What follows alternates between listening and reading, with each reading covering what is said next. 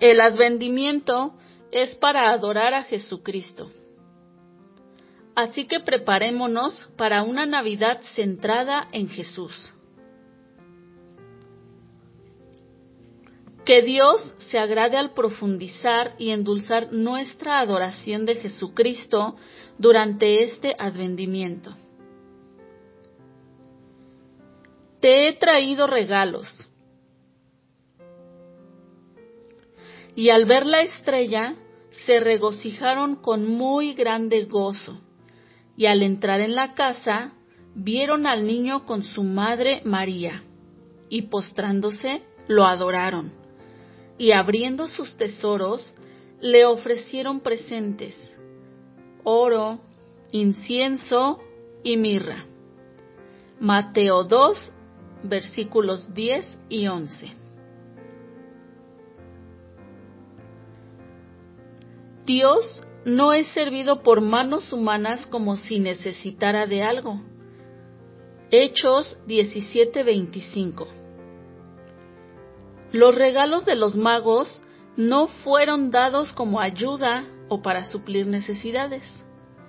Deshonraría a un monarca si algunos visitantes extranjeros vinieran con paquetes de auxilio para el rey. Ni tampoco eran sobornos aquellos regalos. Deuteronomio 10:17 dice que Dios no recibe sobornos. Pues, ¿qué significan entonces? ¿Cómo eran regalos de adoración?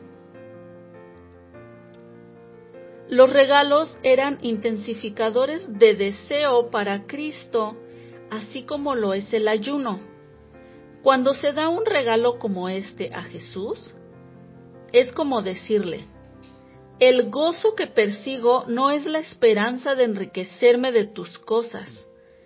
No me he acercado a ti por tus cosas, sino por ti mismo. Y este deseo ahora lo intensifico y lo demuestro por renunciar a las cosas, con la esperanza de disfrutar más de ti, no de las cosas al darte lo que no necesitas y lo que yo pudiera disfrutar, te estoy diciendo con más entusiasmo y más autenticidad. Tú eres mi tesoro, no estas cosas.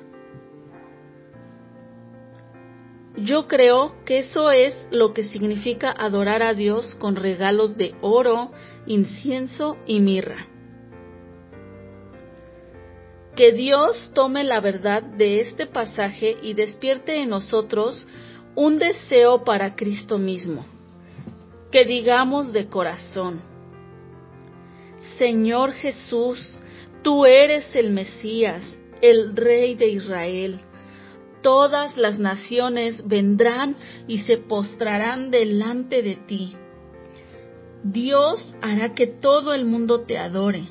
Por tanto, cualquier oposición que yo encuentre, con gozo atribuyo la autoridad y dignidad a ti.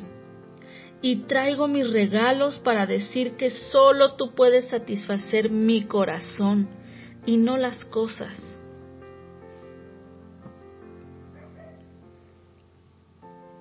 Nuestra oración es que este devocional te ayude a mantener a Jesucristo como el centro y el mayor tesoro de esta temporada de advendimiento. Las velas y los dulces tienen su lugar, pero queremos asegurarnos que en toda la prisa del mes de diciembre y todo el alboroto, adoremos a Jesucristo sobre todo lo demás